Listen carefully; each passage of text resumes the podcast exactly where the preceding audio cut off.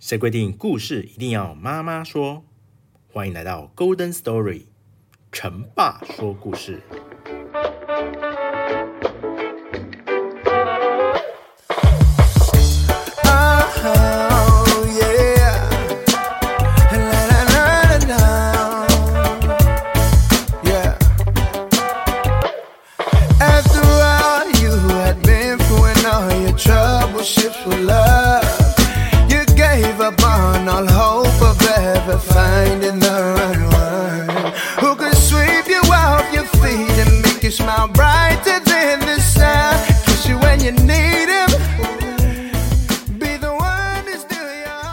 大家好，欢迎来到 Golden Story，成霸说故事。在上一次的故事内容呢，福尔摩斯跟加尼玛尔跟踪了那个神秘的少妇啊，到最后居然发现布莱森先生最后居然自杀了。在自杀之后会发生什么事情呢？今天这一集即将是个精彩的完结篇哦，请仔细收听。一连串始料未及的事让福尔摩斯恼火不已。他决定从亚丽丝小姐身上着手，查出亚森罗平的线索。于是他来到华生的房间，亚丽丝不在，华生一个人躺在床上，高烧还是没有退。福尔摩斯有一种将同伴唤起的欲望，因此此刻的他实在太需要帮助了。是您呢？福尔摩斯身后响起了亚丽丝的声音：“福尔摩斯先生，您可不可以不要再打扰我的伤患？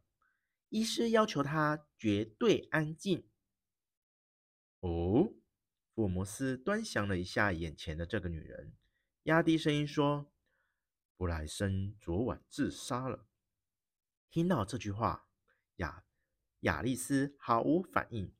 福尔摩斯心里称奇。这女人不像在装假，可是这并不代表她跟此事毫无牵连。别装了，小姐，您知道很多事不是吗？还是合作点，都告诉我吧，不要否认。我知道您有剪贴字母的爱好，并透过这种方式跟布莱森联络。对了，昨晚您到了泰纳尔大街一栋房子的三楼，不就是和布莱森见面吗？真是笑话，我听不懂您在说什么。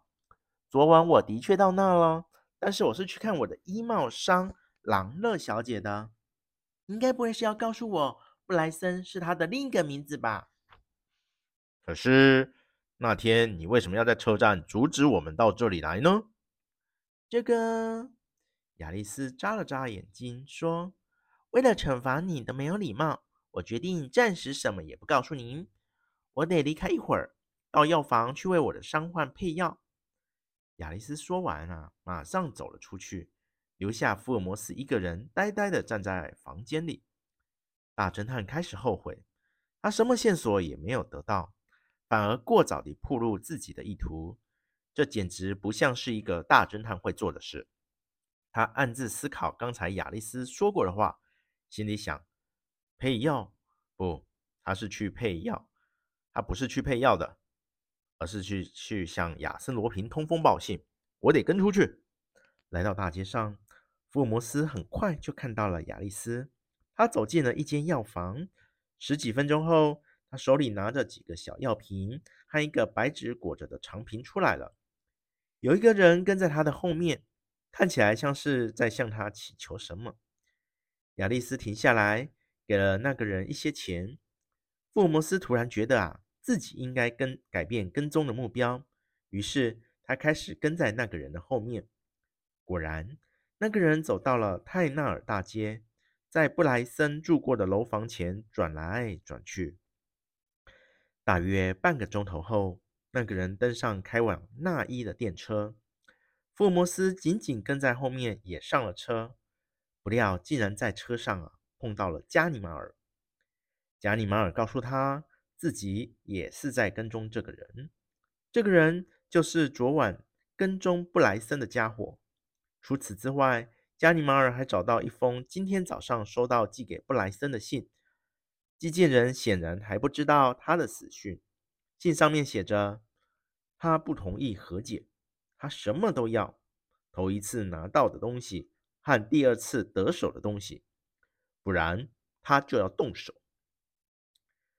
因为信上啊没有署名，加尼马尔认为这封信对案件的调查没什么帮助，但福尔摩斯觉得有必要重视这上面写的所有字句。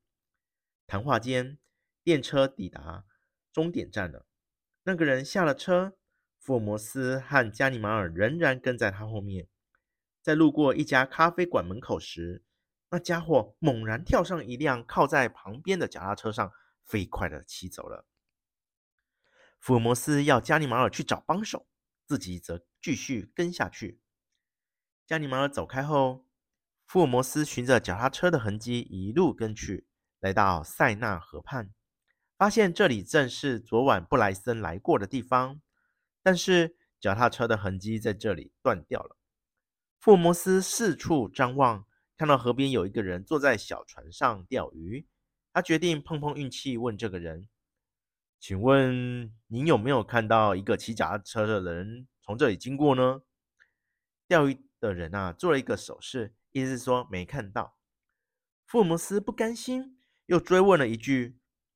那个钓鱼的人啊，站了起来。从口袋里掏出一本笔记本，在纸上面写了几个字，撕下来递给福尔摩斯。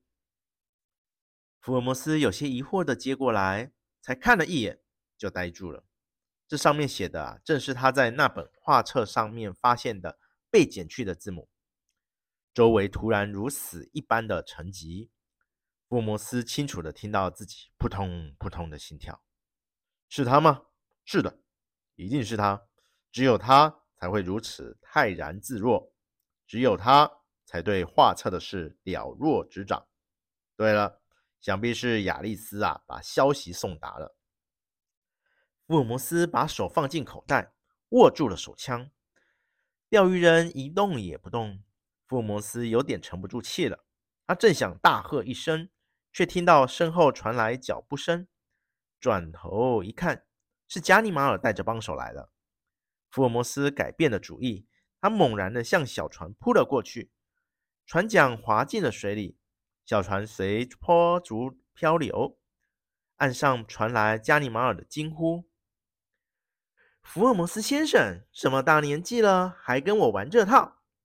钓鱼人，也就是亚森·罗平，很轻易的就挣脱出来。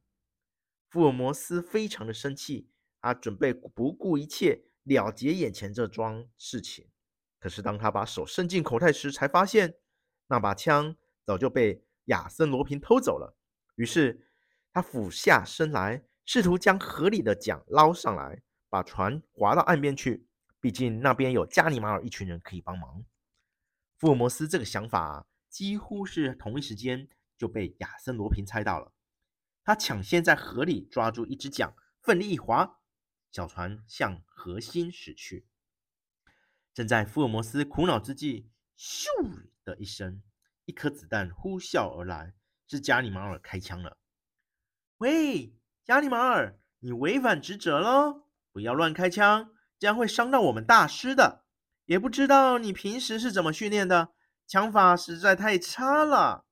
亚森罗平一边说着，一边躲在福尔摩斯的身后，接着。拿出那把福尔摩斯的枪，瞄也不瞄，就向岸上开了一枪。加尼玛尔的帽子啊，被子弹穿了一个洞，他再也不敢轻举妄动了，眼睁睁看着小船载着亚森罗平和福尔摩斯在河心荡来荡去。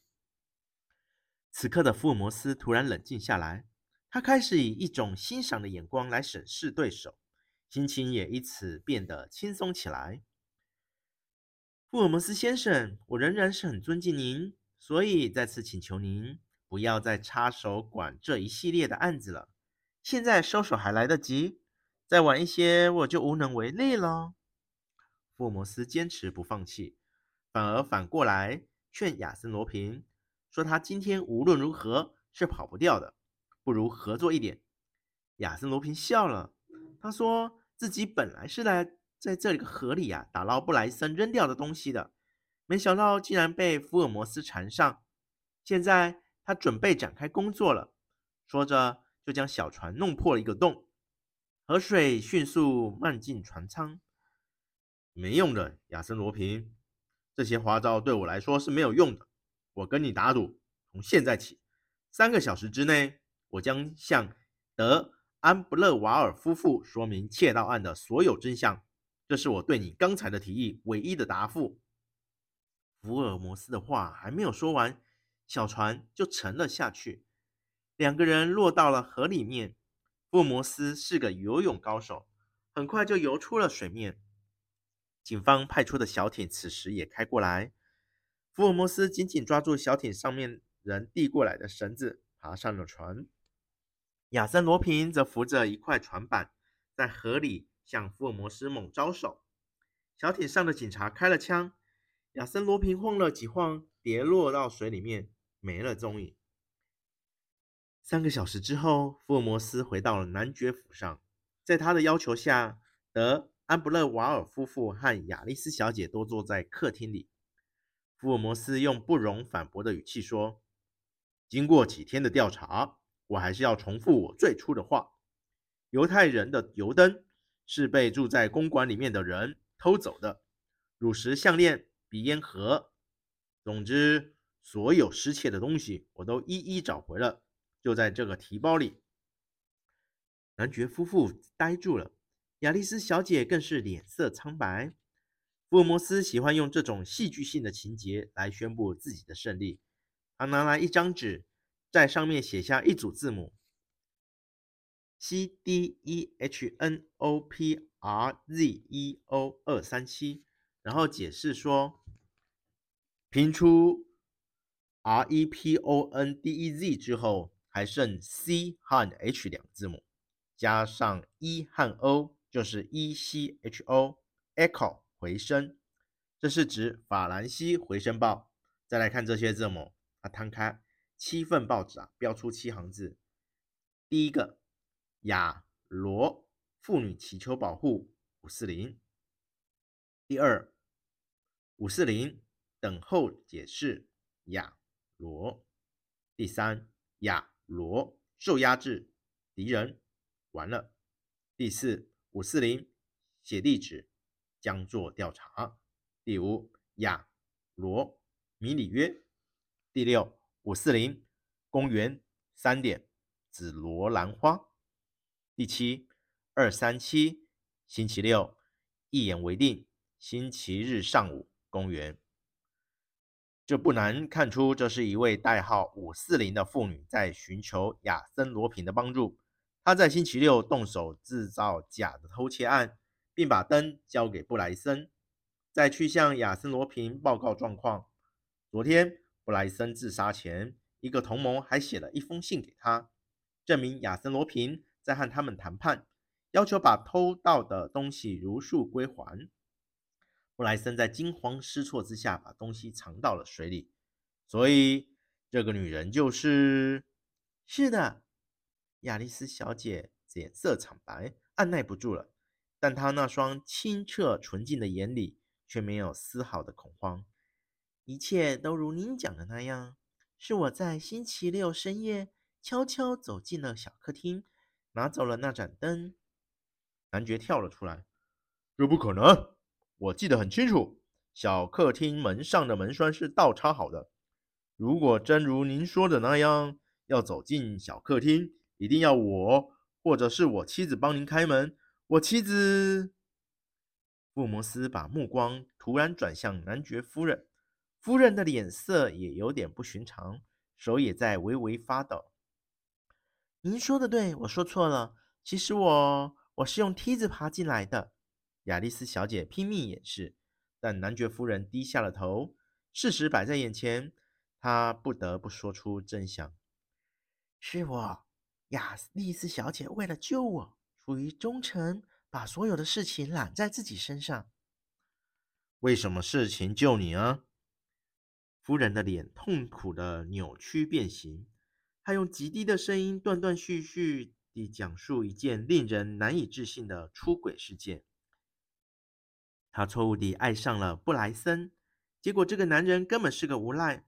他以自己和夫人之间的关系威胁她，勒索钱财。